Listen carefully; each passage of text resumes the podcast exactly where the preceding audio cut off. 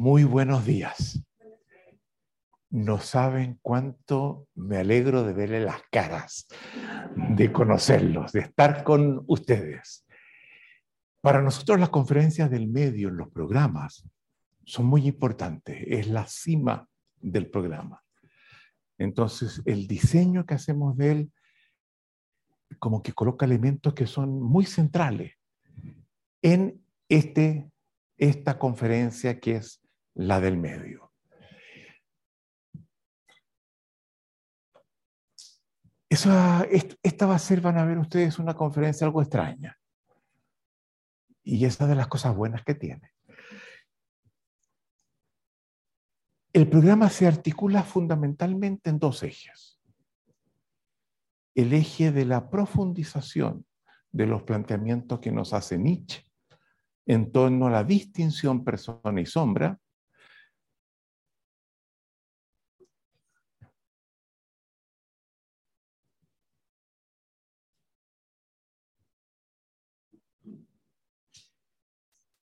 Y en segundo lugar, la propuesta que nos hace el filósofo más importante del siglo XX, Heidegger, conocida como, va a ser chino ahora, lo explicaremos en un momento, estaremos hablando del domingo, la analítica del Dasein.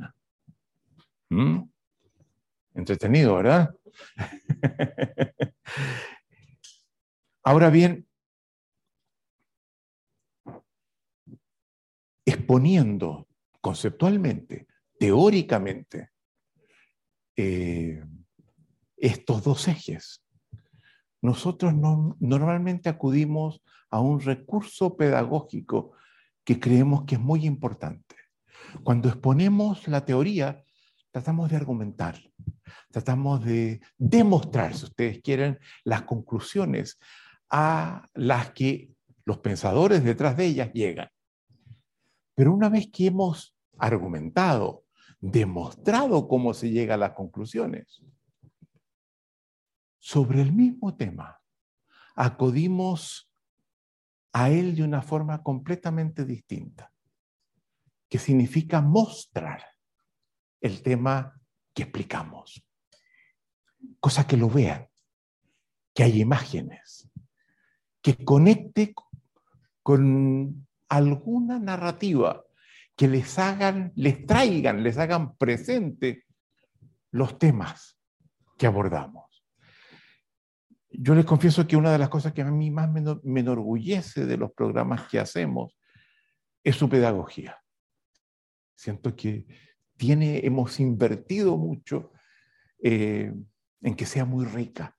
Y rica para que la retengan mejor, para que no se les olvide, para que tengan imágenes, para que tengan una capacidad de asociarlo con cosas que van más allá de los conceptos.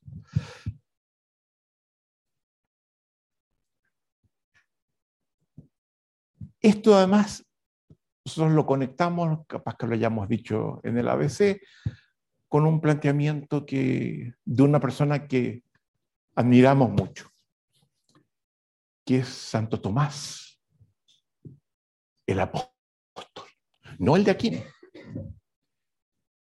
Que como ustedes bien, bien saben en el Evangelio de Juan, es como despreciado por Juan, acusado de poca fe.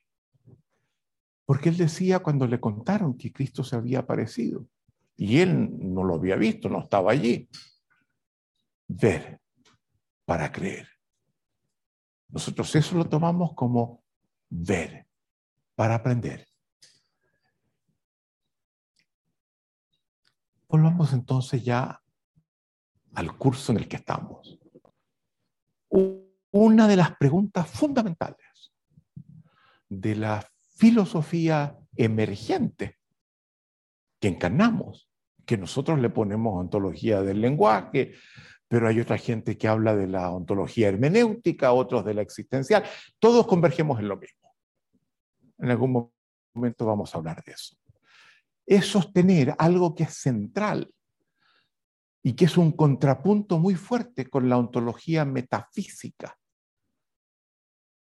contra lo cual reaccionamos. y que se afirma en una premisa que es, no vemos las cosas como ellas son, sino que las vemos como nosotros somos. Entonces, es muy importante para entender cómo las vemos, preguntarnos antes cómo somos nosotros. Y ese es el fondo conceptual, teórico de esta propuesta. Entonces, tenemos que profundizar, que indagar, que desentrañar lo que llamamos el carácter de la existencia humana, el carácter de nuestra forma, la forma humana de ser. Somos muy distintos todos, pero compartimos como seres humanos una forma de ser equivalente, que podemos llamar genérica, a partir de las cuales las diferencias se producen. entender cómo el ser humano se diferencia de otros seres vivos es fundamental y cómo es su experiencia de su existencia.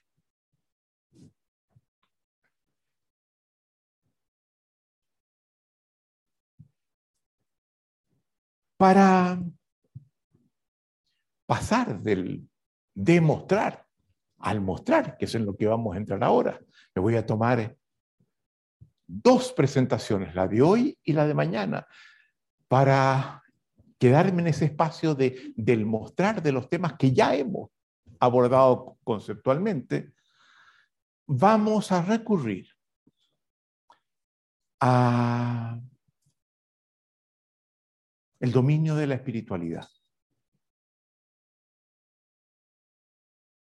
Cómo lo que decimos se, se presenta allí. Les quiero hacer ver entonces que el primer tema que abordamos se sustenta muy fuertemente, como ya lo vimos en Nietzsche y en Jung, los cuales los vamos a traer a colación de vez en cuando, y el segundo en Heidegger. Entonces, esos son los soportes teóricos más importantes. Pero hay en esto que vamos a hacer un personaje que, que es muy importante, que tuvo una fuerte influencia en Nietzsche, en Marx, en Freud, en Buber, en Kierkegaard, un filósofo que no, no, ha sido muy destacado por lo general, que se llama Ludwig Feuerbach, eh, que vive a comienzos del siglo XIX. Entonces, en este afán de mostrar, quiero decir algunas cosas en las que nos apoyamos en esta operación que estamos haciendo que tienen que ver con Feuerbach y con Jung. El dominio, la contribución más importante que nos hace Feuerbach está en el dominio de la filosofía de la religión y en su crítica al idealismo metafísico de Hegel. Pero en ambas mantienen una misma estructura y me interesa que ustedes reconozcan la estructura y el carácter de la crítica. Feuerbach enrostra tanto a la religión, a la religión como a Hegel en sustentarse en lo que él llama una inversión. Invierten el orden de las cosas. Una inversión de la relación sujeto-predicado. O si se quiere, creador-criatura. O productor-producto.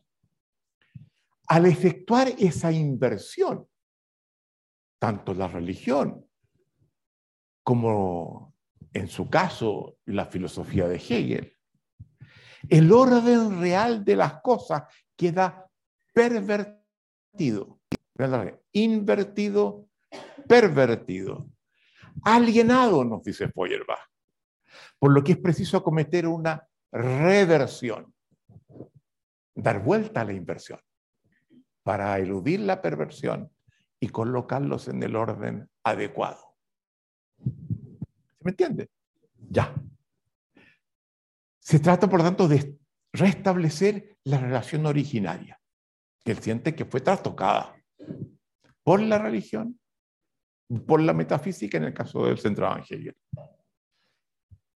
Feuerbach acusa a Hegel de haber proclamado que las ideas son el fundamento de cuanto existe y el motor de la historia, siendo que ellas son la creación y producto de los seres humanos y de, las, y de las relaciones históricas concretas que ellos mantienen entre sí y con la naturaleza. ¿Se dan cuenta la inversión de la que acusa a Hegel, que dice que las ideas crean todo lo demás? Las ideas son producto de los seres humanos en su relación con la naturaleza y con ellos mismos, para que el mecanismo. Esta misma crítica Feuerbach la dirige a la religión. En su opinión, esta, la religión, es una creación, es un producto de los seres humanos, la que una vez constituida afirma que Dios es el creador y productor de los seres humanos, generando con ello una nueva inversión alienante. ¿Me sigue? Voy a suponer que sí. Ello implica que el fundamento de la religión no debe ser buscado como lo hace la, la teología en examinar el concepto de Dios, la noción de Dios, sino en los propios seres humanos y en la necesidad que los lleva a postular a ese Dios creador. La religión, según Feuerbach, es un fenómeno humano. Su validez no remite al Dios que se postula. Cuidado, yo voy a reivindicar la importancia de la espiritualidad y de la religión. Entonces no, piensen que estoy tirándola por la borda. Hay que, por tanto, remitirla a los seres humanos que a ese Dios invocan. Debemos ser capaces de entender aquello que nos permite hacerlo.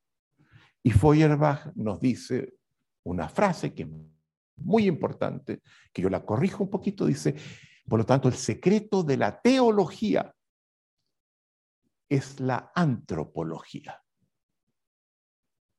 la comprensión del ser humano. Antropos ser humano. Y yo la, esa la corrijo, digo, no, no. Yo la tomo, pero la corrijo un poco. Digo, el secreto de la religión y de la espiritualidad es el ser humano, pero no visto como la antropología lo ve, no visto como la psicología lo ve, sino visto como algo que en la época de Feuerbach no existía con el sentido que hoy se le confiere, la ontología, que es la comprensión, lo vamos a, decir al final, de ese ser según Heidegger, que se pregunta por el ser. Eso dice Heidegger, dice, la ontología es la respuesta que damos a la pregunta sobre el ser que se pregunta sobre el ser.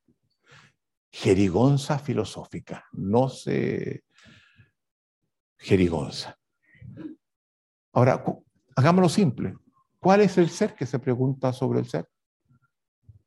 El ser humano. Entonces, eh, es exactamente lo que está diciendo Feuerbach. En esta misma dirección, Feuerbach proclama algo que es central en su mirada.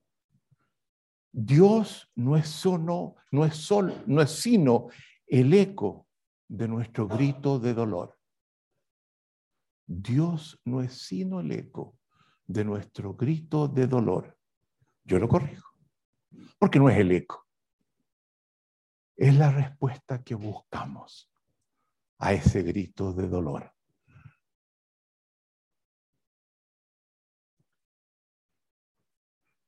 Una respuesta que necesitamos cuando estamos en el dolor.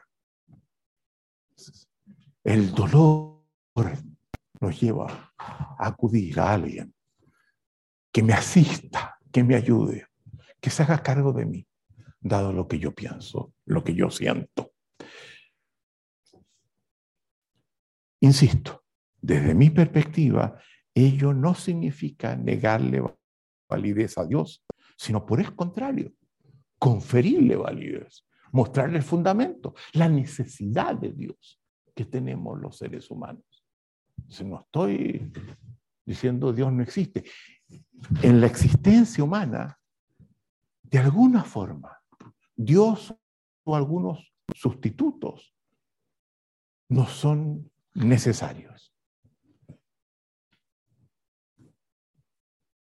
Hablemos de Jung, segundo elemento que, nos vaya a ayudar a pasar al campo de la espiritualidad. Una de las contribuciones importantes de Jung consiste en su interés por entender el dominio espiritual en toda la historia de la humanidad y de la importancia que éste reviste en la vida de los seres humanos. Y esa, ese interés que él desarrolla y que convoca a mucha gente a, participar en él, nosotros nos sumamos a él. Una de sus iniciativas más importantes fue la creación de Jung del llamado Grupo Eranos,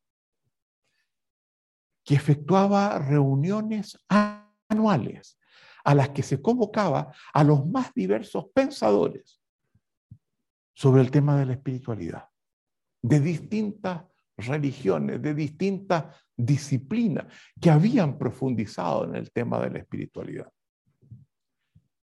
Su punto, el de Jung, de arranque será la idea de que es posible establecer una suerte de equivalencia estructural entre el carácter del, alma humana y el dominio de la psiquis y las expresiones espirituales y culturales. Una equivalencia estructural. No se asusten. Vamos a hablar de qué se trata.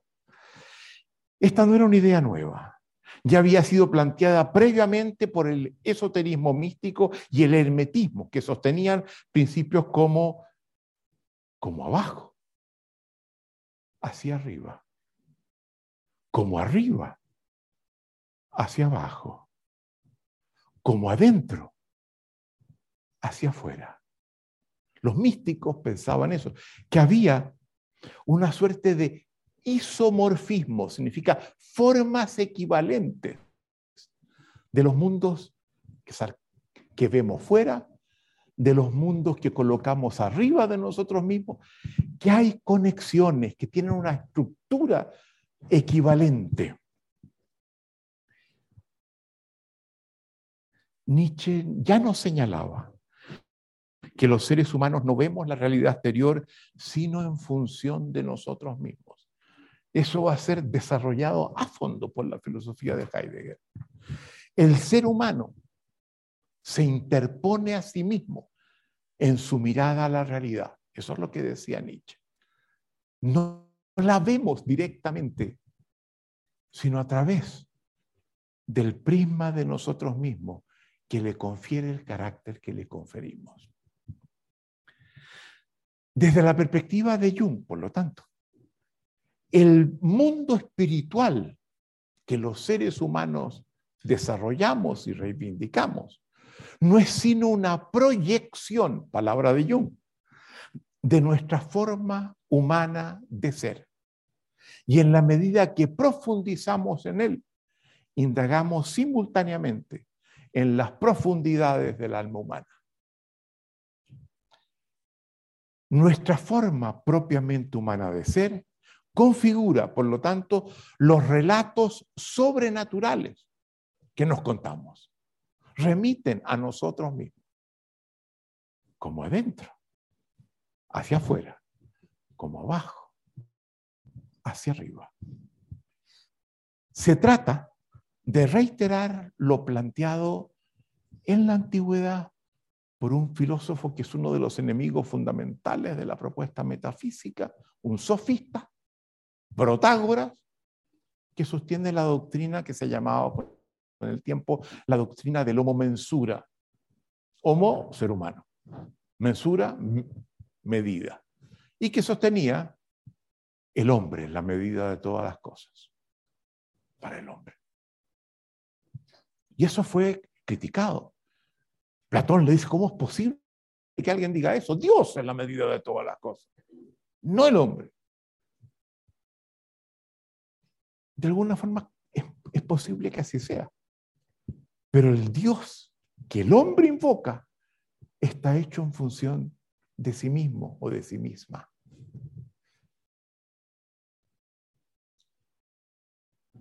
Nuestros relatos sobre mundos trascendentes del más allá son productos nuestros y llevan nuestra impronta.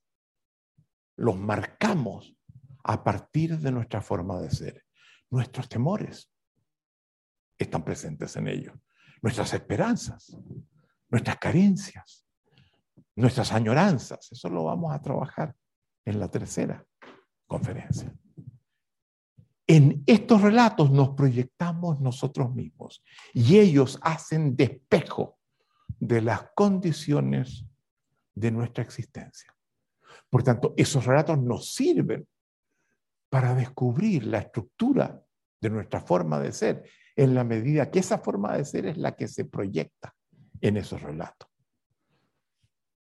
Entonces, Jung nos sugiere que el dominio de la espiritualidad suele ofrecernos expresiones sublimadas que asumen la forma de figuras arquetípicas, de dimensiones del alma humana que son propias de la estructura genérica de nuestra modalidad de existencia, nuestra propia modalidad de existencia.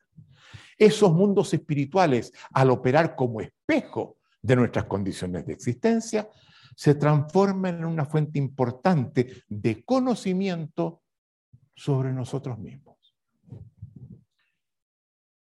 Ello aleja a Jung de la acusación de Feuerbach de que nuestros mitos y religiones son meramente expresiones perversas y alienantes, que nos parece una buena corrección. corrección. Tienen un sentido, no son necesarios. Remiten a nuestros desgarramientos. Eso es básicamente la... Entonces podemos con ello entender un poco más cuáles son esos desgarramientos, cuál es esa forma de ser. La atracción, la autoridad e influencia que ellos, los dominios espirituales y religiosos, han ejercido por siglos sobre los seres humanos, se sustentan en el hecho de que ellos expresan fibras fundamentales de nuestra existencia y son portadores de importantes mensajes que debemos aprender a desentrañar.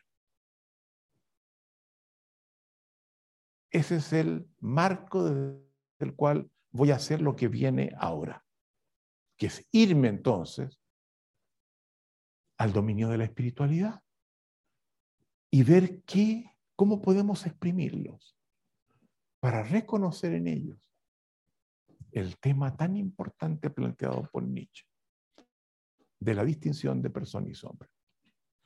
Y para ello voy a recurrir a la mitología griega. En esta presentación de hoy voy a hablar de tres grandes dioses griegos. Mañana voy a continuar con esto mismo. Y voy a hablar de otro mito griego que nos sirve. Y luego voy a estrujar todo eso para enriquecer lo que hemos dicho a nivel conceptual, que llega a la cabeza, pero darle, darle vida a través de la vida de los, de los grandes dioses de los griegos.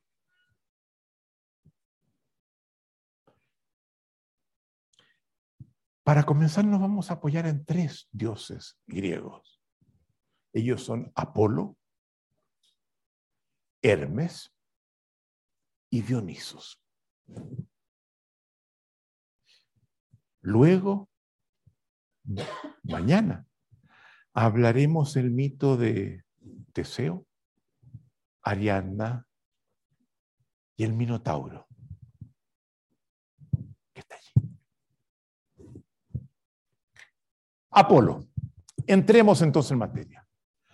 Al Apolo, junto a su hermana Artemisa eran hijos de Zeus, el rey de los dioses, del Olimpo, y miembro de su consejo.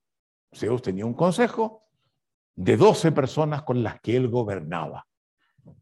Apolo era uno de esos miembros. Apolo es el dios de la luz y se le identifica con el sol. Se le asignaba el epíteto de foibos en griego, que significa brillante, resplandeciente.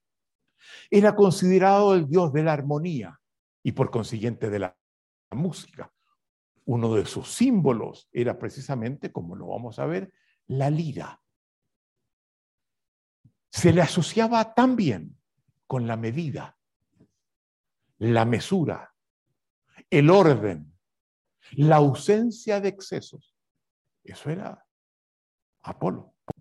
Una de sus cualidades más importantes era su don de predecirle al final, de, de predecirle a los demás el futuro. Lograba ver el futuro. Sin embargo, él no podía predecirse su propio futuro. Y vamos a ver que eso lo va a pagar caro. Otro de sus símbolos es el arco, que expresa su capacidad de alcanzar lo distante, lo que está más allá, el futuro, lo que se encuentra adelante, la lira y el arco. Ambos se caracterizan, si los miramos, por la conexión y la tensión que mantienen entre sus extremos. La lira y el arco son casi parecidos.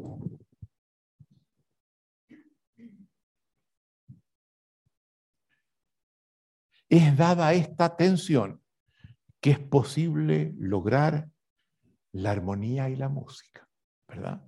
Si no. Apolo es considerado uno de los dioses más bellos del panteón griego. Después que terminemos les voy a mostrar algunas imágenes de Apolo. Es bellísimo. Sin embargo, a pesar de su belleza, Apolo será desdichado en el amor y muchas de sus relaciones amorosas terminan en desgracias, desgracias que él no puede anticipar porque no puede predecirse su propio futuro.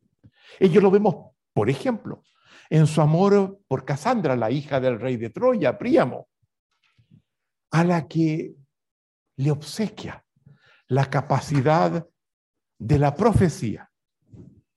Sin embargo, esta no le corresponde.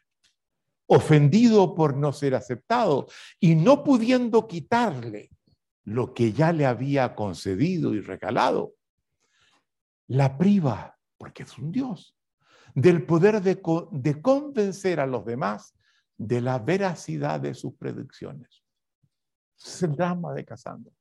Casandra cuando ve que, que ha aparecido un, un caballo de madera fuera de la ciudad de Troya, armado por los griegos, con los soldados griegos adentro, escondidos.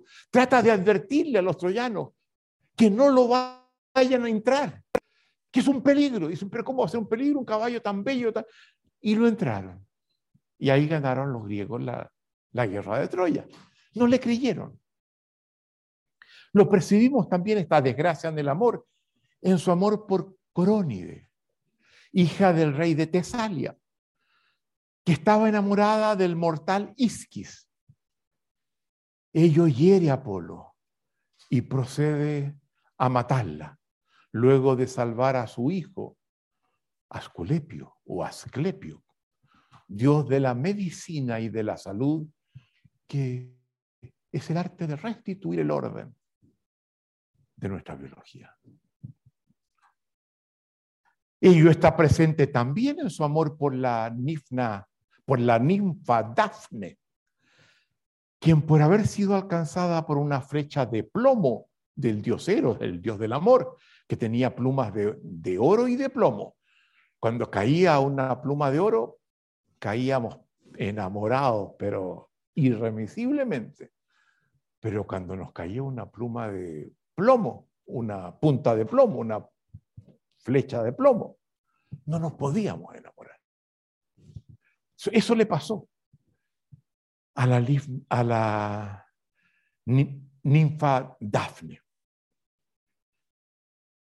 Se queda impedida de enamorarse. Al insistirle amor, a Apolo en su amor, Dafne arranca de él. Apolo la persigue. Y ella, en su desesperación, le pide ayuda a Peneo, su padre, quien la convierte en un laurel. Y cuando Apolo la toma, ella se convierte en este árbol, este arbusto, que se caracteriza porque sus hojas se mantienen siempre verdes. En Grecia se honraba con una corona de laurel a quienes alcanzaban la victoria en las contiendas deportivas, literarias, bélicas.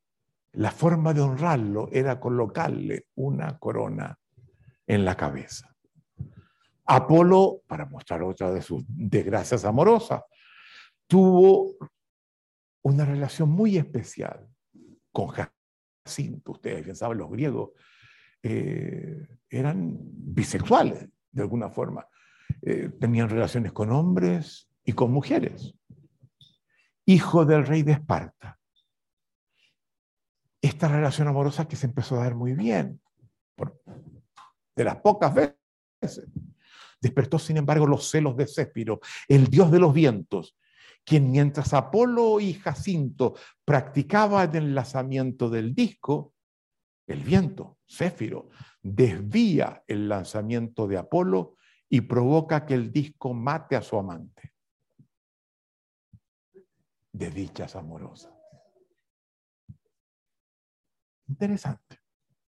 Aunque Apolo es uno de los dioses del Olimpo, tenía residencia en Delfos, en el monte Parnaso, monte importante de la Grecia continental, donde allí se encontraba su santuario. En ese santuario oficiaba la Pitia, que era una sacerdotisa. Los griegos acudían al santuario con preguntas. ¿Qué debo hacer? ¿Qué me va a pasar? Si hago esto, ¿cuál, será el resultado que vendrá? Y la Pitia recibía esas preguntas, se conectaba con Apolo, que estaba al fondo de un fuego en el que ella estaba sentada arriba, y entregaba la respuesta a los peregrinos. Respuesta que no era muy clara, que siempre había que desentrañar, que a veces se creía que iba por un lado y uno descubría que pasó lo contrario y luego volvía a lo que dijo la Pitia y la Pitia podía entenderse exactamente cómo terminó pasando y no como yo lo interpreté. la Pitia hablaba en frases nunca muy claras.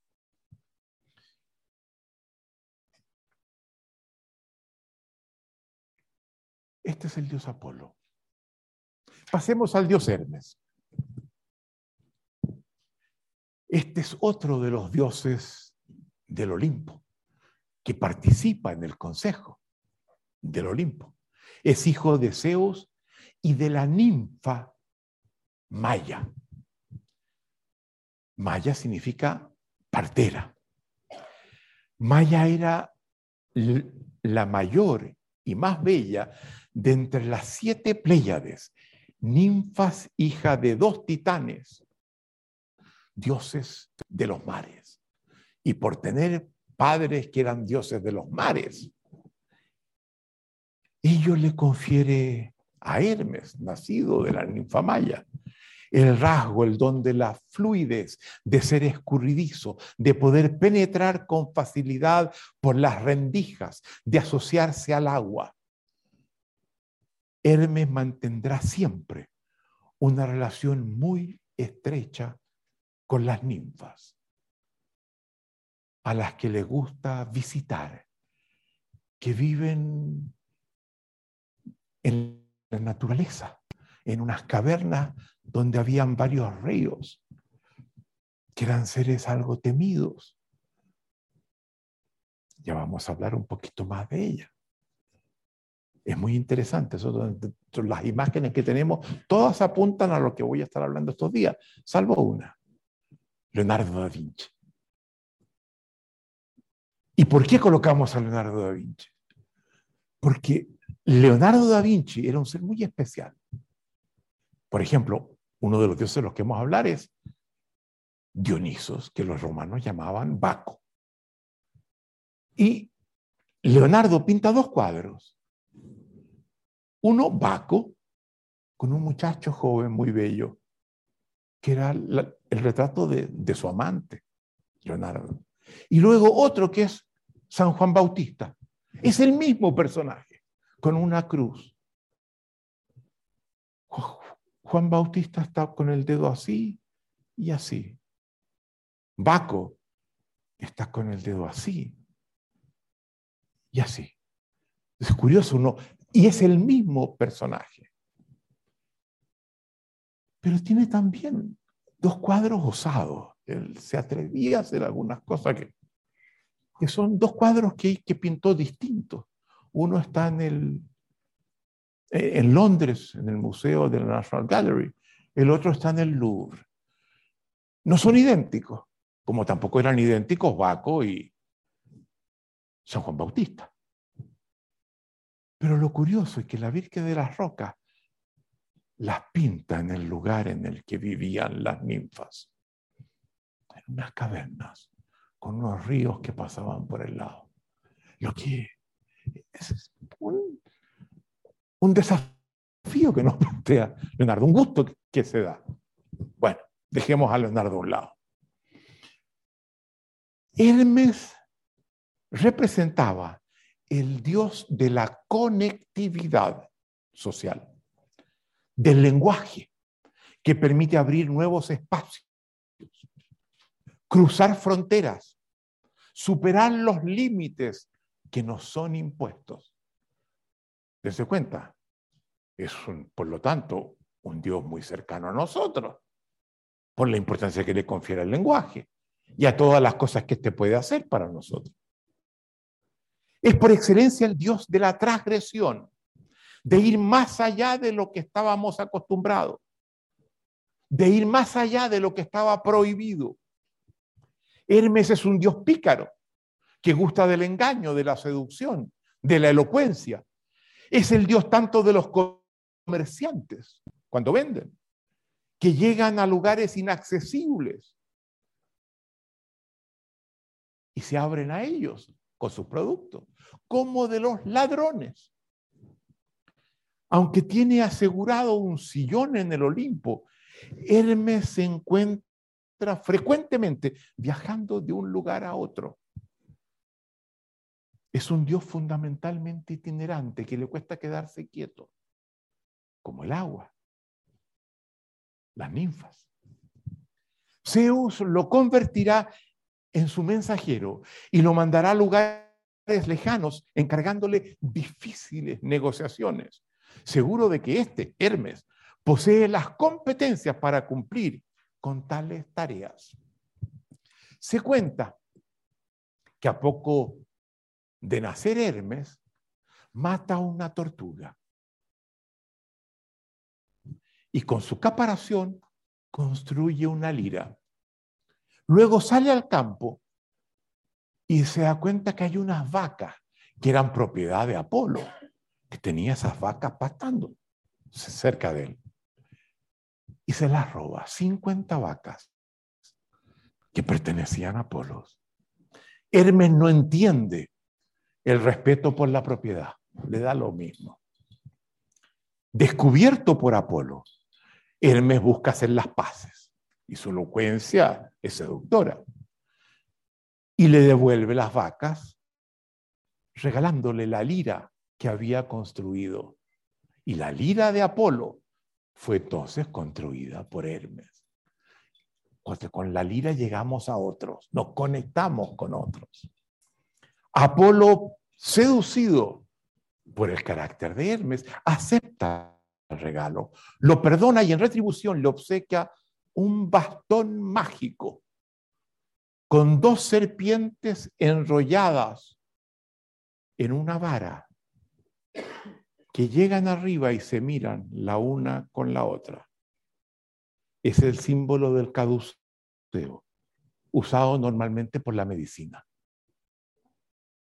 Esas serpientes, una significa el desorden en el que el cuerpo cae cuando está enfermo. Y la otra, la posibilidad del orden, mirándose. Es allí donde interviene el médico, es la vara.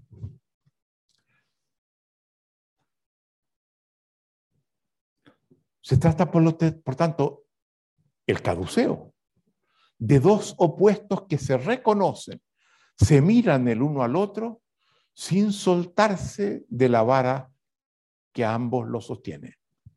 Se trata de preservar la unidad de los opuestos, manteniendo la conexión entre ambos. Esto va a ser muy importante, porque va a ser el símbolo del caduceo, el que vamos a tomar para entender la conexión entre persona y sombra, que son dos opuestos. Por eso Hermes nos interesa. El término Hermes designa también en griego ciertas piedras que los griegos colocaban en los caminos para guiar a los caminantes. Estas piedras eran colocadas como señales de demarcación de terrenos y como figuras protectoras de las moradas, para que no pudieran entrar algunos. Se colocaba Hermes que cuidara, que como era el Dios de los ladrones, ahuyentar a los ladrones. aquí no, aquí no, yo sigue todo el resto para ti, pero eh. Hermes es el Señor de los caminos. Pero mientras expresa un límite, un borde, simultáneamente expresa la capacidad de conexión de aquello que se delimita con lo que se encuentra más allá de ese límite. Vamos a ver cómo esto nos va a servir en la relación persona y sombra. Hermes simboliza el tránsito de un territorio a otro. Un psicólogo yunguiano, cubano, que se exilia en Venezuela, ya debe estar muerto, Rafael López Pedraza, escribe un libro muy interesante que se llama Hermes y sus hijos. Y al hablar de Hermes nos dice, Hermes conecta los dioses y las diosas entre sí con el hombre. Es un hacedor de conexiones.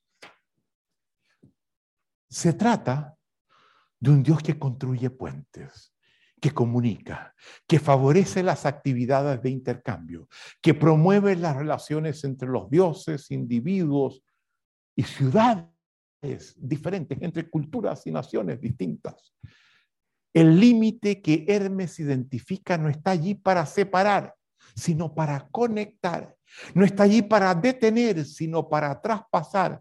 No está allí para impedir, sino para desafiar no está allí para prohibir, sino para propiciar la transgresión.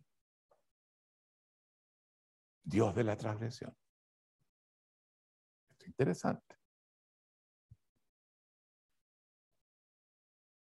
Hermes es el Dios de la comunicación, dijimos. Se le representa tanto con un gorro de viaje que tiene unas alas, como con una sandalia que también tiene alas, porque se desplaza y muy rápido de un lugar a otro. Cada vez que hay algo difícil que debe ser comunicado, esa tarea se le suele encomendar a Hermes. Su manejo del lenguaje no tiene rival y es maestro en el arte de la persuasión. Ya ven cómo persuadió a Apolo luego que le robó la vaca. Se le atribuye haber sido el inventor de la escritura. Hermes es un dios inventivo, astuto, inteligente, que logra resolver problemas y discurrir alternativas que otros no logran ver. Esto es muy importante. A diferencia de Efaisto, que es un medio hermano de él, que es un dios artesano, competente en la metalurgia y la fragua, el aporte de Hermes no consiste en diseñar objetos, sino en generar posibilidades muy importante para nosotros. Cada vez que los seres humanos se sienten bloqueados, sin saber dónde ir o cómo llegar donde quieren, Hermes los ayuda a encontrar el camino. Se trata de un Dios que no acepta que se le diga que no, que se le responda que algo es imposible, que está prohibido. Todo ello no hace más que desafiar a Hermes. Para nosotros. Para papá. Hermes encarna el rol que asume el coach ontológico en su práctica de facilitador de posibilidades. Es nuestro Dios. Cuando operamos como coaches, estamos encarnando a Hermes. Y tenemos que desarrollar las cualidades, los atributos que este Dios tiene. La capacidad de transgresión asociada a Hermes no está solo vinculada a la propiedad, sino también a la sexualidad. Se denominaba Hermes a unos pilares colocados en una base de los que salía en relieve un falo. Era un rectángulo, un pilar rectangular. Uno de los grandes estudiosos de la mitología, Walter Burkert, nos señala, leo, a Hermes no solo pertenece el signo fálico, sino también el montón de piedras. Y Herma es justamente una piedra erecta que se lo colocaba en el camino. Esta interrelación tiene su explicación en la función de señal que tiene tanto el falo como la piedra. Estamos en un mundo espiritual muy distinto de, del que nos hemos criado nosotros. ¿Se dan cuenta ustedes del mundo griego? Que sin embargo algo de él llevamos dentro.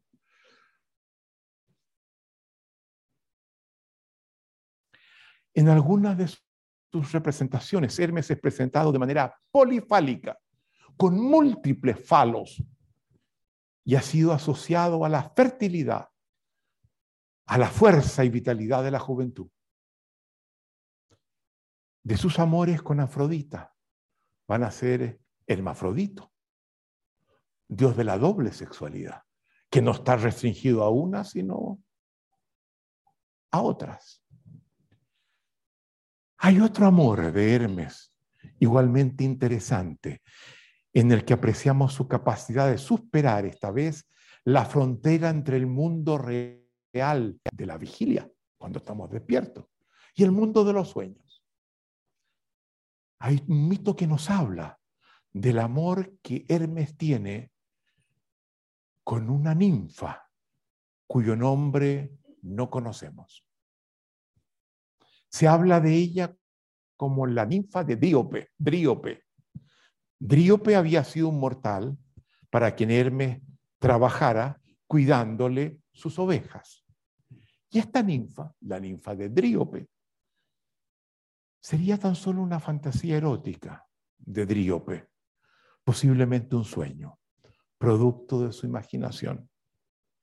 Pero Hermes accede a cualquier territorio, sea este real o imaginario, y el mito nos cuenta que habría seducido a la ninfa de Dríope, y de tal unión nació el dios Pan. Lo tenemos allá es aquel pícaro chico del cual vamos a hablar enseguida. Tuvo amores con el sueño de Dría, por la ninfa del sueño. Así como Hermes penetra en los mundos imaginarios, también baja más allá de los límites de la vida y, acude al mundo de las tinieblas. La muerte no es un límite que detenga a Hermes. Su viaje al mundo del subsuelo son frecuentes. Hermes asumía muchas veces el papel de guía o conductor de las almas, pues acompañaba a quienes fallecían a su destino final. Presentado Hermes. Pa, Ahora viene el Dios más importante, el Dios más misterioso el Dios del que vamos a hablar hasta mañana en mi segunda presentación. Dionisos. Dada la importancia que le asignamos, el análisis que haremos de él será bastante más detallado. Y van a ver ustedes la importancia que tiene Dionisos para nosotros. Dionisos es uno de los dioses más fascinantes de la mitología griega. Se trata de un Dios extraño, enigmático, muchas veces inacible, rodeado de múltiples aureas de misterio. Muchos dijeron, no es un Dios griego, tiene que haber venido de otras partes. Se descubre ahora que es de los más antiguos dioses griegos. Ello no debe extrañarlo, pues se trata del Dios de lo extranjero, de lo que en rigor se encuentra más allá de nuestras fronteras cotidianas. Es el Dios de lo que se mantiene oculto, un Dios que habita en los lugares sombríos del alma humana, esperando ser reconocido,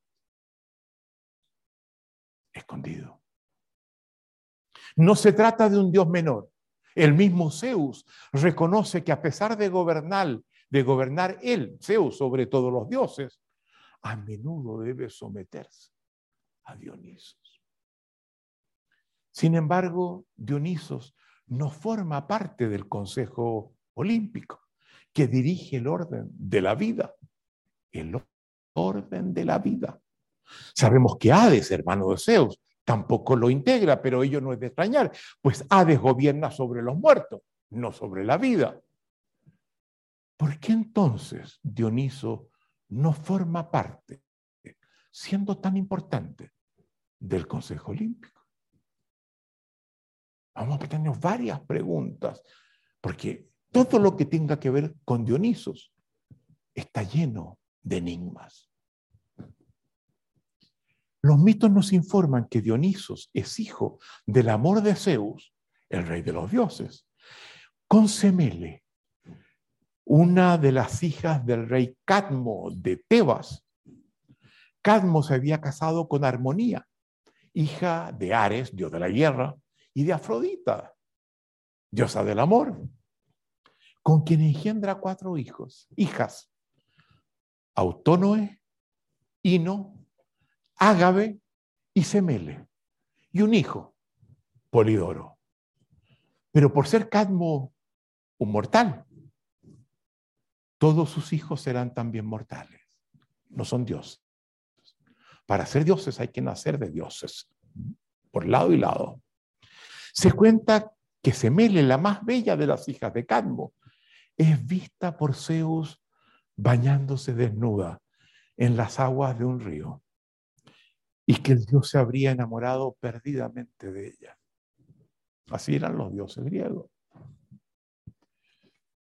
Una noche se aparece en su cuarto en una de sus habituales formas animales en las que se disfrazaba, confesándole que él es el rey de los dioses y logra seducirla.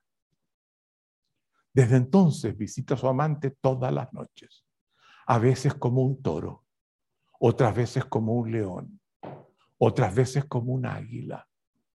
A poco andar, Semele descubre que está embarazada, segura del amor que Zeus siente por ella y preocupada de que su embarazo pueda ser percibido, Semele hace partícipe de su relación amorosa a Veroe, su nodriza, a sus hermanas y a sus padres, a su mundo cercano.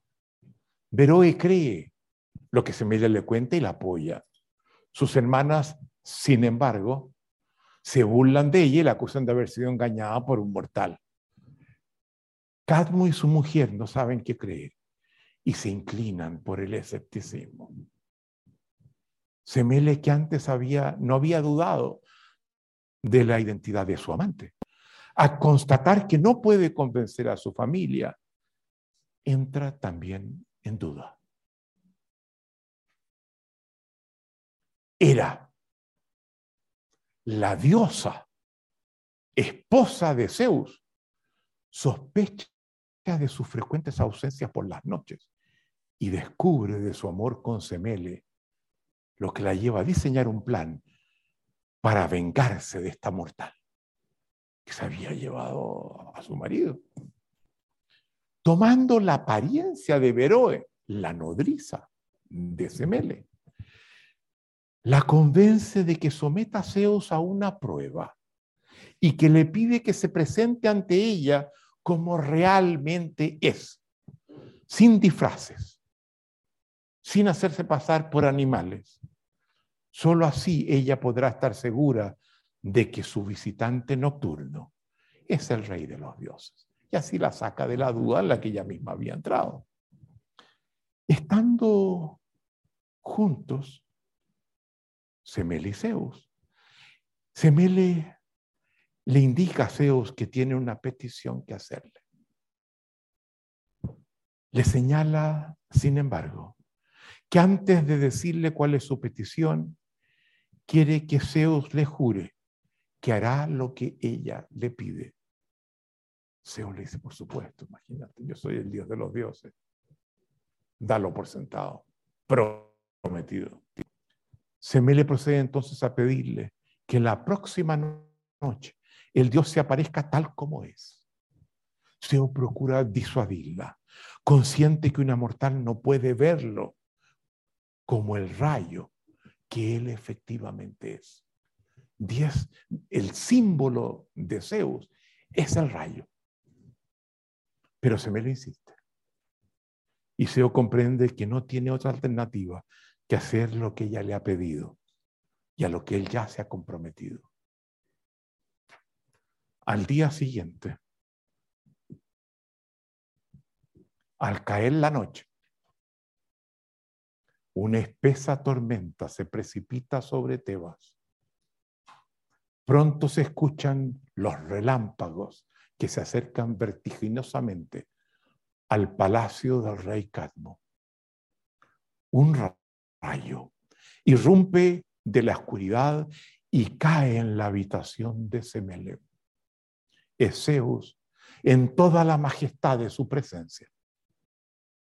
El cuarto entero entra en llamas y éstas consumen el cuerpo indefenso de Semele. Antes de morir, sin embargo, ella arroja fuera de sí el cuerpo del hijo que llevaba en su vientre y que guardaba desde hacía seis meses. Afortunadamente, una hiedra de la pared del cuarto cubre con sus hojas al niño y lo, y lo protege del fuego. La hiedra será desde entonces una de las plantas favoritas y símbolo de Dionisos. Zeus desesperado, luego de constatar lo acontecido, le pide a quién? A Hermes, su incondicional mensajero, que salve al niño.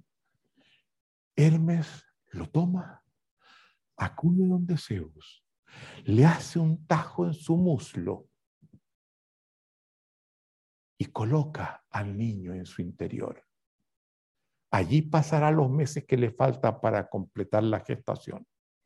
Y cuando esto se cumple, Hermes lo extrae de su pierna. Y este hijo, este niño, hijo de Zeus, es Dionisos. Dionisos el nacido dos veces. Eso significa el nombre. Por haber nacido finalmente de Zeus, no será un mortal, sino un Dios. Un Dios por quien Zeus sentirá un vínculo extremadamente especial. Estuvo a punto de perderlo. Sabiendo Zeus que si era descubre al niño lo matará, llama nuevamente a quién? A Hermes. Y le pide que lo esconda y le garantice a él que pueda estar en un lugar seguro. Hermes acude a las ninfas. Su madre era una ninfa, él es pariente de las ninfas, amigo de las ninfas.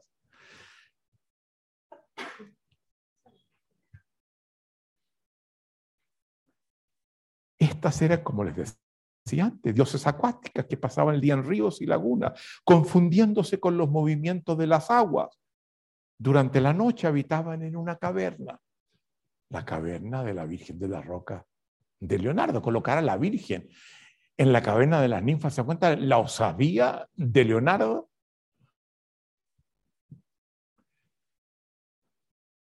Eran diosas de una sexualidad exuberantes que buscaban el placer. Se mantenían siempre jóvenes y muy frecuentemente los dioses caían prendados ante el hechizo de ellas. A Hera no le gustaba estas mujeres seductoras y provocadoras. Por tanto, no se asomaba a esos lugares desagradables. me piensa que allí Dioniso va a estar seguro.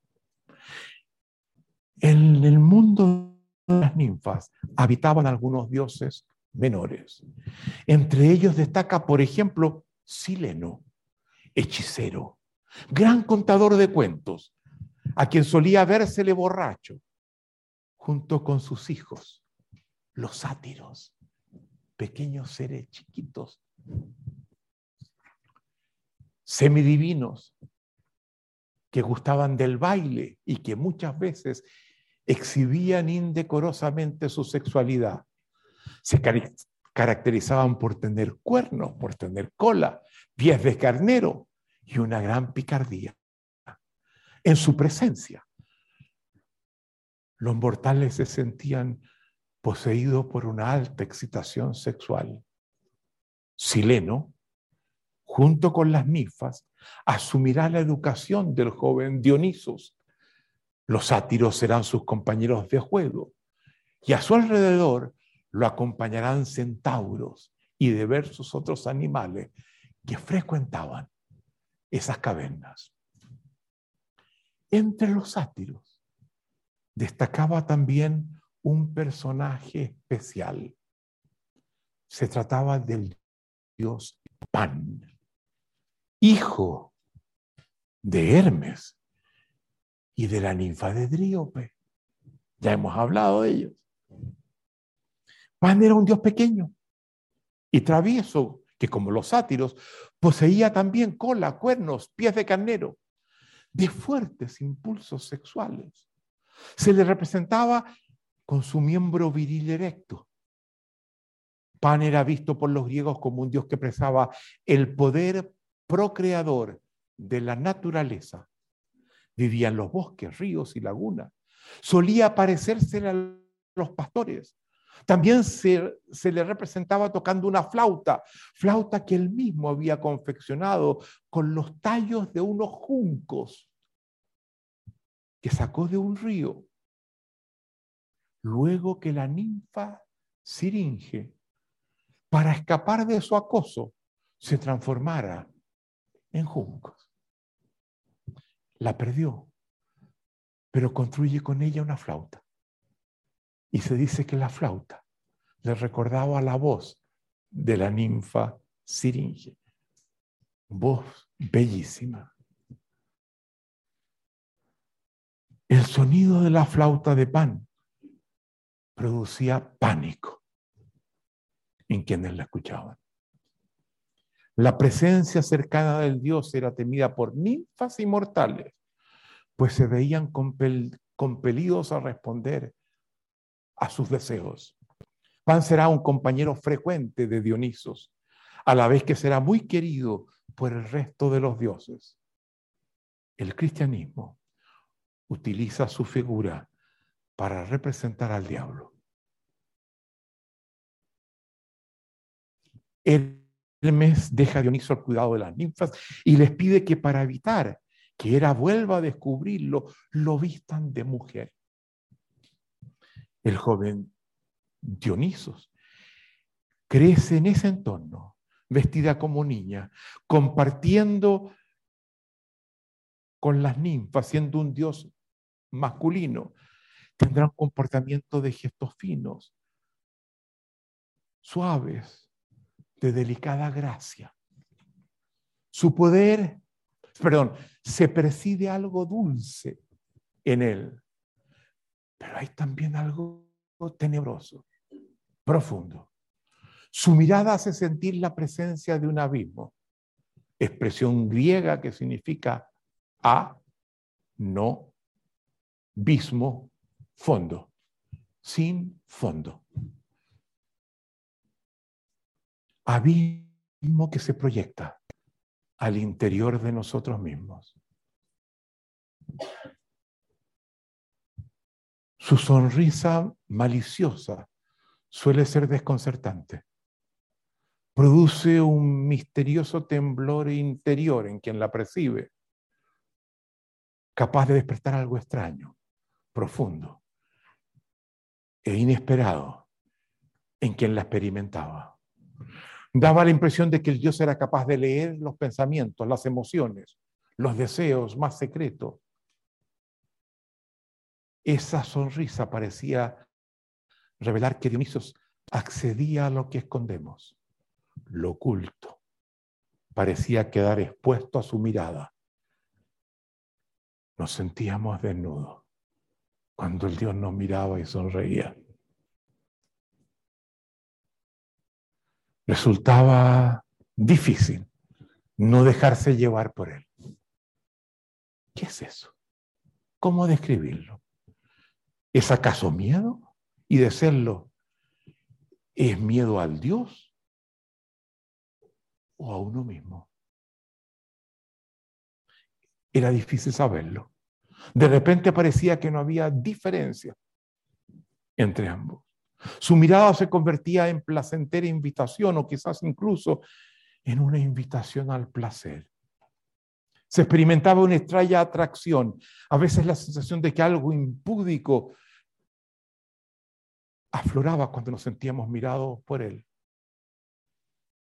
A menudo una fascinación casi imposible de controlar y muchas veces una clara sensación de vértigo.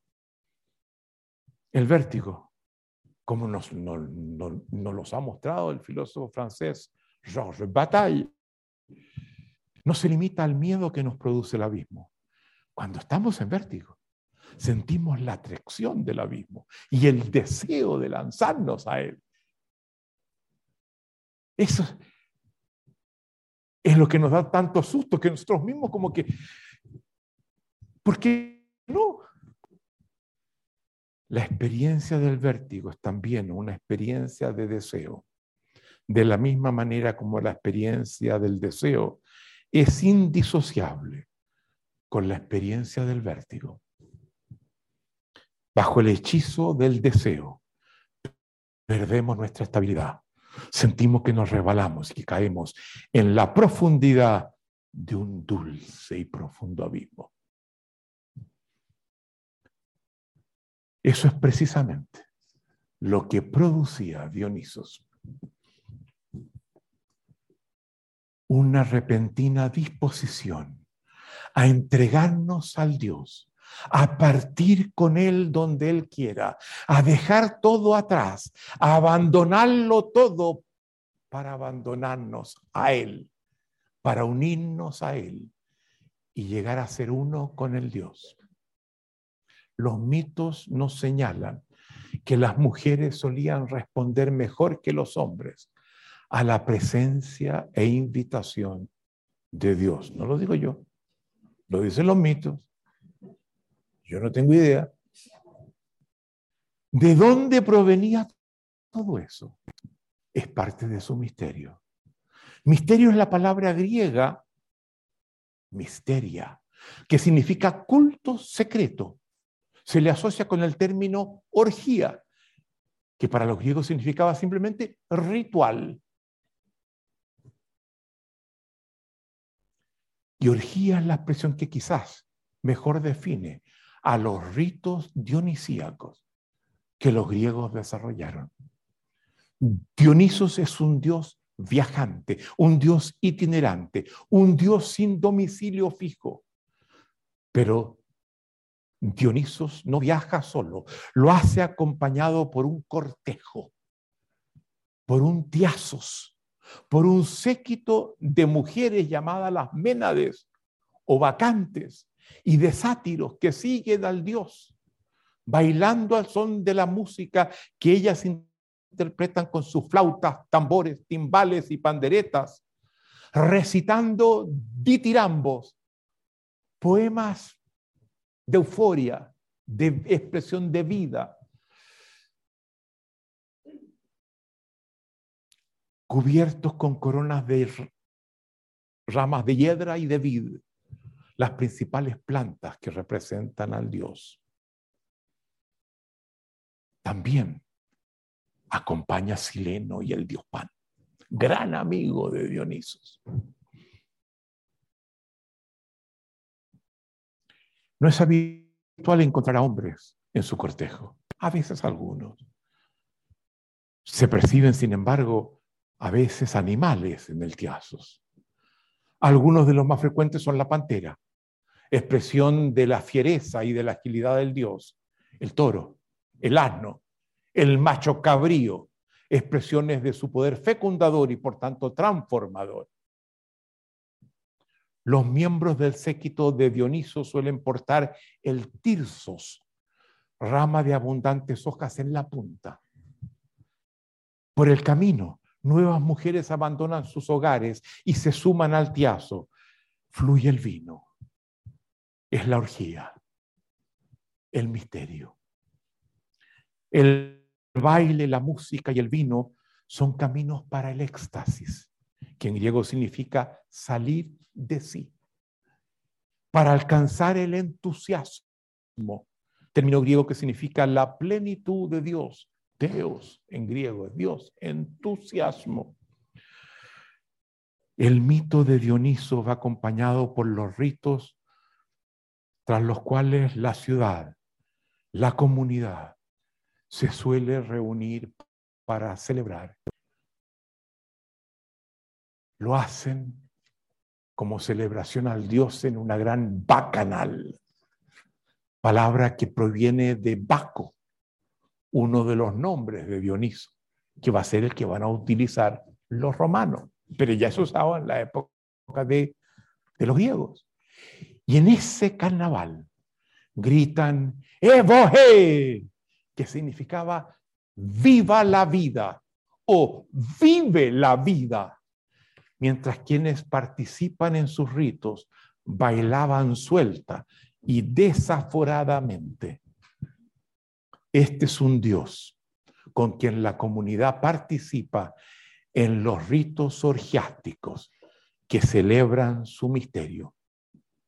Dionisos es el inventor y señor del vino, bebida que produce los efectos que este Dios busca generar. Pocas cosas representan mejor aquello que Dioniso busca producir que lo que se siente cuando se toma el vino, cuando se está bajo el efecto del vino.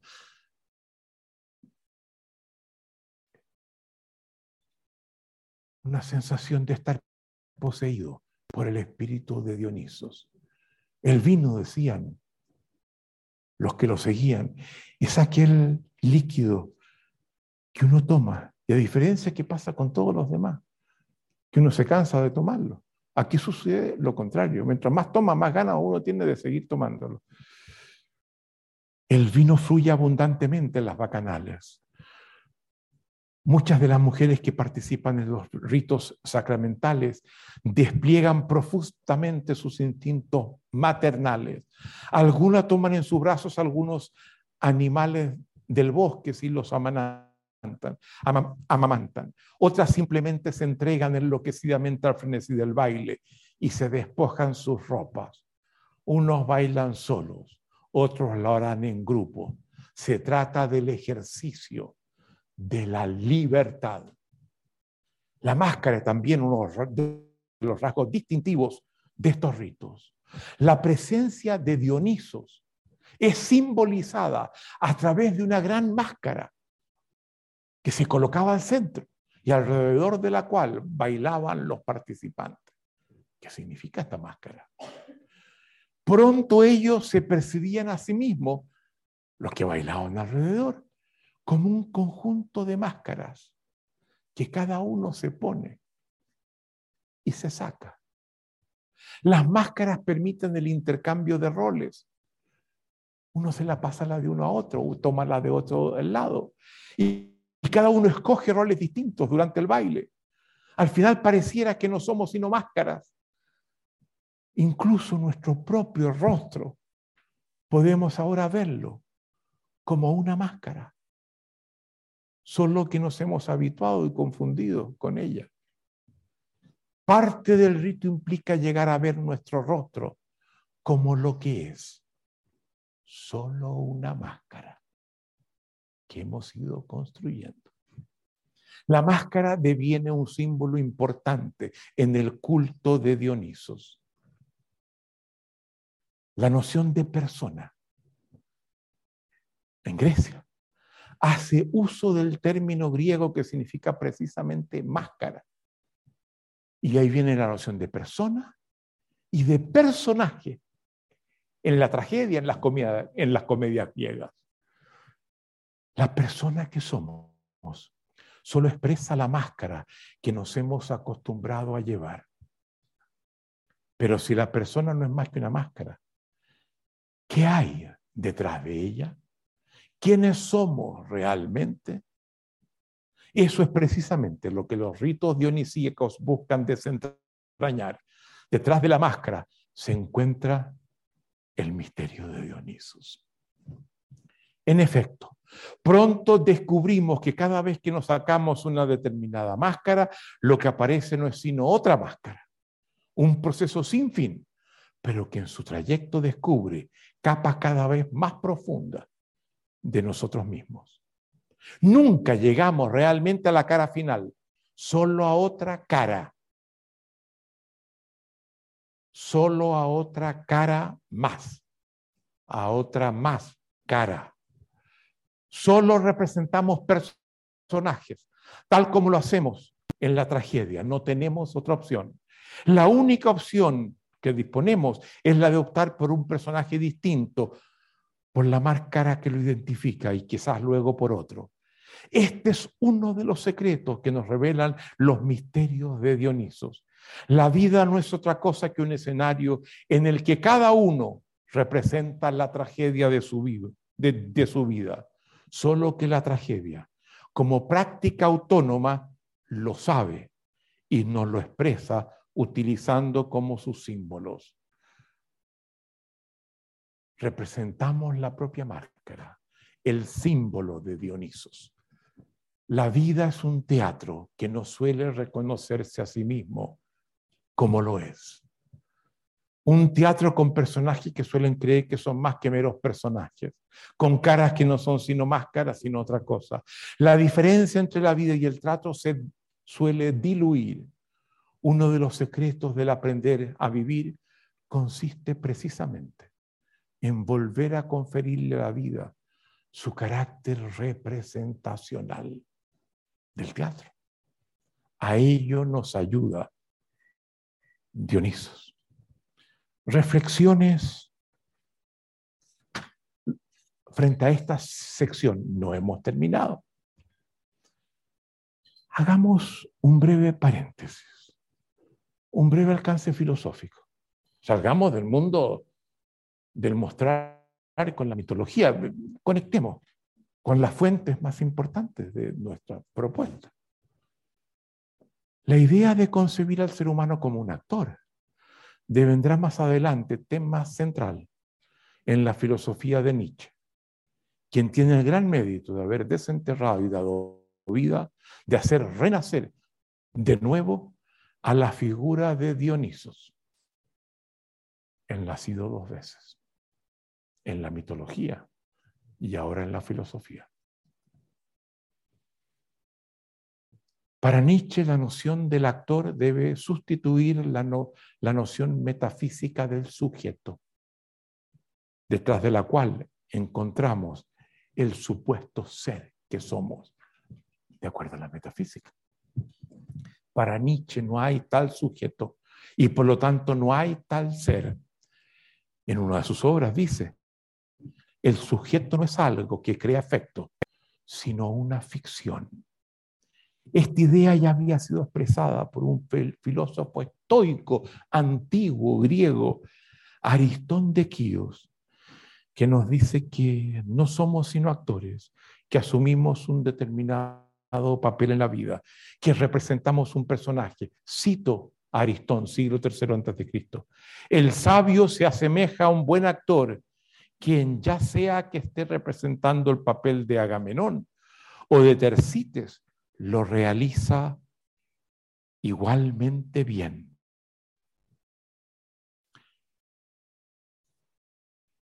Nos separamos, perdón, Pero al acometer, perdón, no, no, no.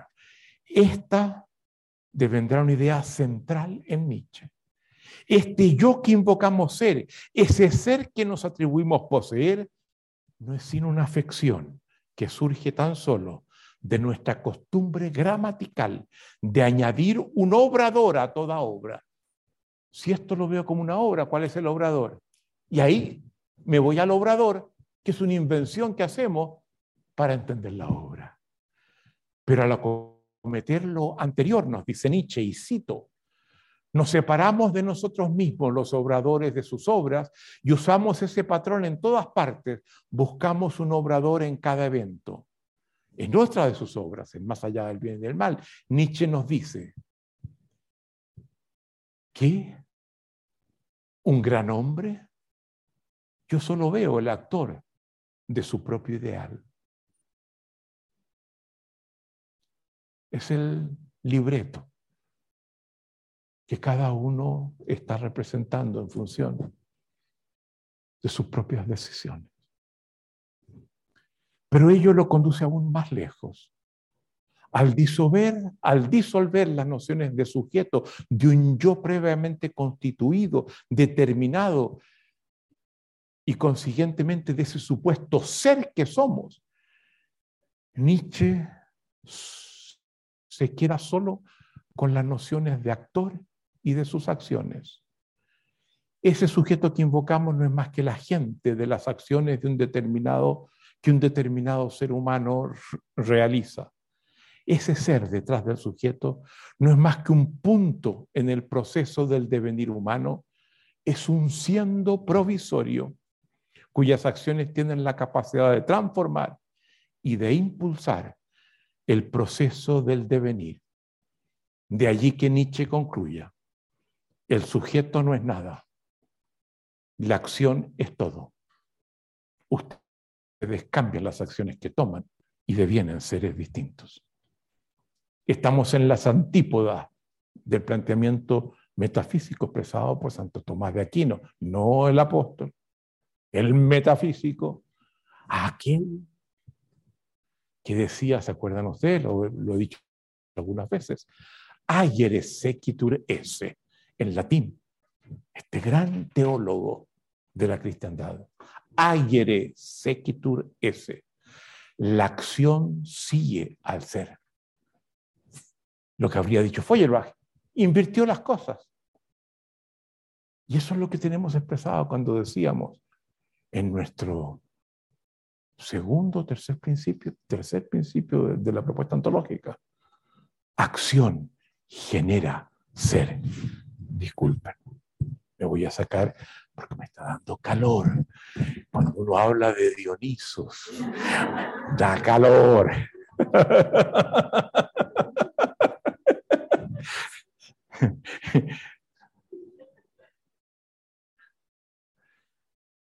Si la acción es todo, y todo individuo no es sino el actor de un determinado guion, de un libreto, en el que él mismo se inventa como personaje, como protagonista.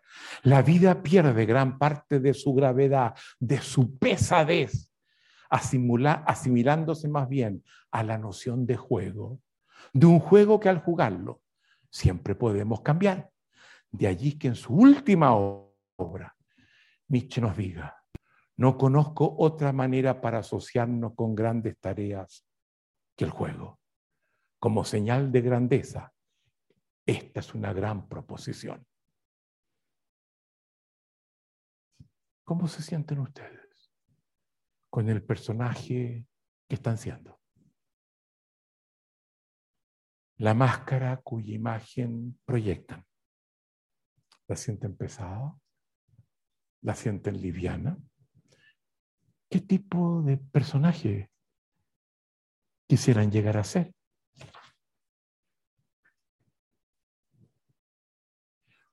Una de las relaciones más interesantes que Dioniso desarrolla con el resto de los dioses, sabiendo ya de su cercanía con Hermes, es aquella que mantiene con Apolo.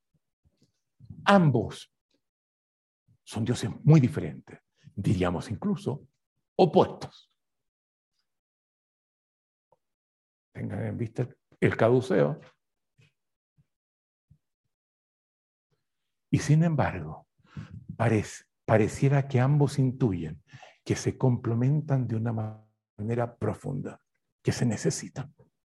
Se trata de dos dioses que se respetan mutuamente y que buscan compartir un mismo espacio.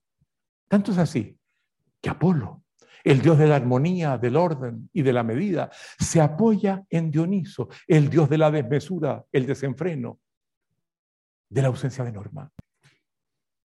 Así como Apolo sabe que sus instrumentos más queridos la lira y el arco requieren ser tensionados para obtener lo mejor de ellos, pareciera comprender que él mismo entra en una tensión virtuosa en compañía de Dionisos. Ello lo lleva a estresar la relación entre ambos, al punto que le ofrece a Dionisos que un trimestre cada año se en el santuario de Delfos.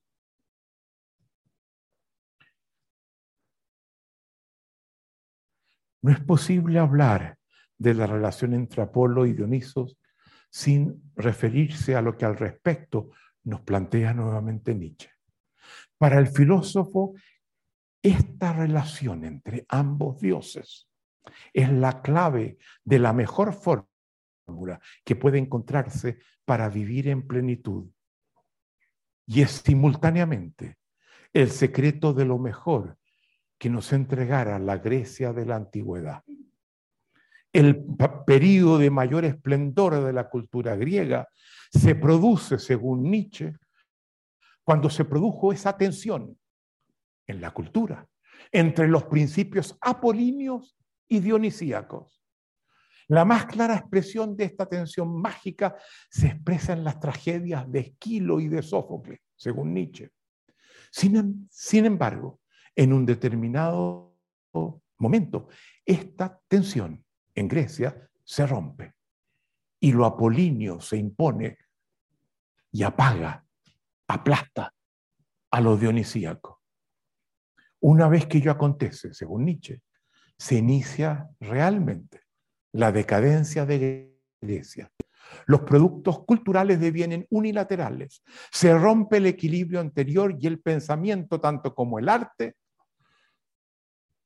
acusan las consecuencias. Se sacrifica la emocionalidad, que estamos en las tragedias de Esquilo, luego de Sófocles. Se proclama el desprecio al cuerpo, que estamos en la escultura.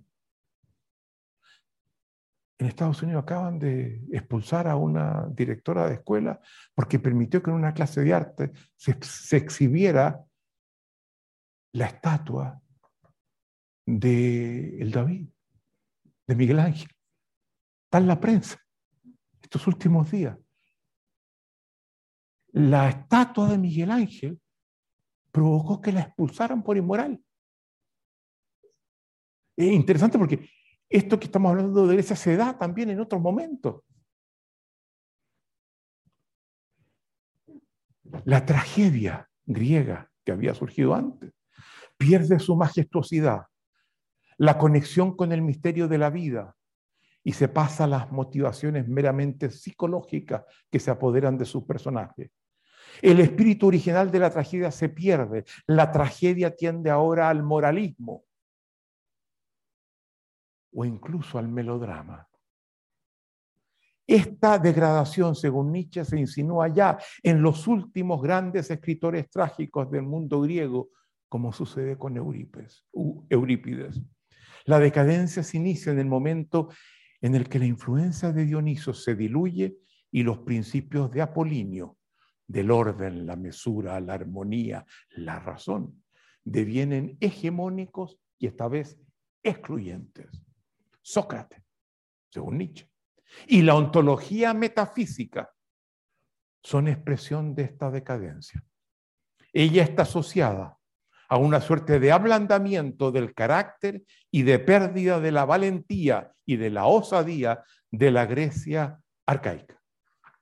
Sin embargo, hay un rasgo en el carácter de Dioniso que marca muy profundamente la imagen que los griegos tenían de él. Nos referimos a su poder destructivo. Este, este a menudo se expresa como una furia descontrolada.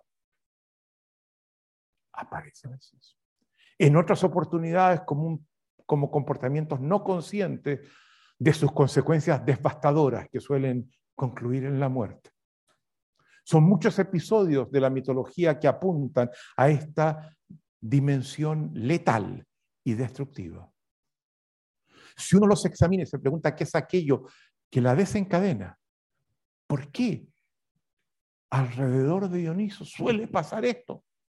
Luego que han estado bailando y jugando y eh, en una euforia gritando viva la vida, de repente aparece la muerte. Si uno examina y se pregunta qué es aquello que hace, cabe concluir que lo que tienen en común es el, hecho de que Dionisos ha sido rechazado en su legitimidad. Cada vez que uno le cuestiona a Dioniso su legitimidad, el Dios se enfurece. Eso vamos a entenderlo mañana. ¿Por qué esa sensibilidad? Como coaches que somos. ¿Qué le pasó? ¿Por qué siendo un Dios no, no los manda a la punta del cerro? Este es un Dios que demuestra ser especialmente sensible al rechazo, al cuestionamiento de su identidad. Quien lo hace corre el riesgo de despertar la furia y el castigo del Dios. Para ilustrarlo, quiero contarles, hay muchísimos, distingo seis, otros más que podría contarles que muestran lo mismo, episodios de furia de Dioniso con sus consecuencias. Voy a escoger uno, de los siete que tengo, uno. El mito de Penteo, rey de Tebas. Tebas, recordemos, era la ciudad en la que Dionisos había sido concebido. Fue en el palacio de Cadmo, rey de la ciudad, que Zeus sedujo a Semele, madre de Dionisos. Cadmo, ya viejo y cansado, había dejado el trono de la ciudad a Penteo, su nieto, hijo de Ágave, una de las hermanas de Semele. El reino de Penteo fue muy estricto, duro y represivo. Mientras el culto a Dioniso se había extendido por buena parte del mundo griego, Penteo no permitía que éste fuera celebrado en Tebas, donde fue concebido. Sin embargo, como nos informa el historiador siciliano Diodoro eh, en la historia, los ritos al dios se desarrollaban en la noche en secreto, en la cercanía de Tebas. Pues bien, se cuenta que un pastor tebano le informó a Penteo haber divisado en la cima de uno de los, montes cercanos un tiazos de Ménades que había estado bailando liderado por Ágave, la propia madre del rey Penteo, y por sus hermanas. El pastor le indica que luego del baile, con sus ropas arremangadas, sus piernas desnudas, las hermanas se habían tendido a dormir. Pero cuando Ágabe escuchó el sonido de una de las vacas, de la vaca de los pastores, se había puesto a mamá, perdón, eh, despertó al resto de las mujeres. Algunas de ellas portaban serpientes alrededor del cuello, otras se habían puesto a amamantar pequeños ciervos y leones. Uno de los pastores había sugerido que tomaran a Ágabe y la retornaran al palacio. Pero pero al descubrir lo que se proponían, tanto ella como el resto de las mujeres, se lanzaron contra los pastores obligándolos a huir y a salvo. Al mirar a la distancia lo que estas mujeres hacían, los pastores vieron cómo ellas se lanzaban contra sus rebaños, los descuartizaban para luego comerse su carne cruda. Mito extraño, ¿verdad? Estamos en una cosa, de cuenta, esto es espiritualidad griega. Luego ellas se dirigieron a las aldeas en las que estos pastores vivían, saquearon sus casas e integraron a sus hijas al cortejo, sí que, sin que éstas presentaran resistencia. Penteo no necesitaba oír más. Sabía que Dionisos era un impostor que reivindicaba ser un dios, que decía ser hijo de Semele, su tía, siendo que ella había sido devorada por las llamas de un rayo antes de que alcanzara incluso a dar a luz. Penteo había escuchado también de un muchacho afeminado que rondaba por las afueras de Teba procurando que las mujeres se le unieran en extrañas prácticas rituales. Le habían dicho que estaba este muchacho ahí. Se decía que era, que perdón, le habían dicho el propio Cadmo, su abuelo, el gran sabio Tiresias, el sabio más grande de toda la mitología griega que vivía en Tebas, también se habían integrado al cortejo y se habían cubierto con coronas de hojas de parra y de hiedra, agitando sus respectivos tirsoi, esas ramas con puntas de hoja. Lo que el pastor le informaba solo confirmaba estos rumores.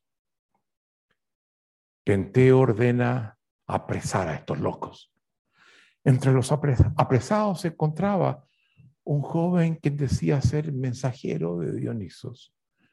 Penteo lo interroga con el propósito de saber más sobre el grupo y sus extrañas prácticas. El joven lo invita, espera, por Dios, ¿de dónde sacas todo eso? Pero me lo han dicho. ¿Y por qué crees esas tonteras? ¿Por qué? No te asomas a mirar lo que pasa en el tiazo con tus propios ojos. Saca tus propias conclusiones. Revisa esos juicios. Para hacerlo, le sugiere que se vista de mujer, pues de ser descubierto lo podrían matar. Tenga cuidado, pero que vea la curiosidad de Penteo lo hace aceptar. La invitación sin sospechar que el joven que tiene al frente es el propio Dionisos. Qué fantástico lo encuentro. Qué cuento más maravilloso. Aprovechando la oscuridad de la noche y vestido con ropa de mujer, Penteo se acerca al lugar donde estaba el Tiasos la escena que descubre no corresponde con lo que él esperaba ver. Ve sentadas a un grupo de mujeres cubiertas con coronas de hiedra, portando sus respectivos tirsois, algunas cantando canciones religiosas. Esto lo cuenta Eurípides, un dramaturgo griego. Otros nos dicen que las mujeres también tallaban con sus manos figuras fálicas objetos sagrados con los que se veneraba al Dios, con las que luego jugaban, no sé qué clase de juego.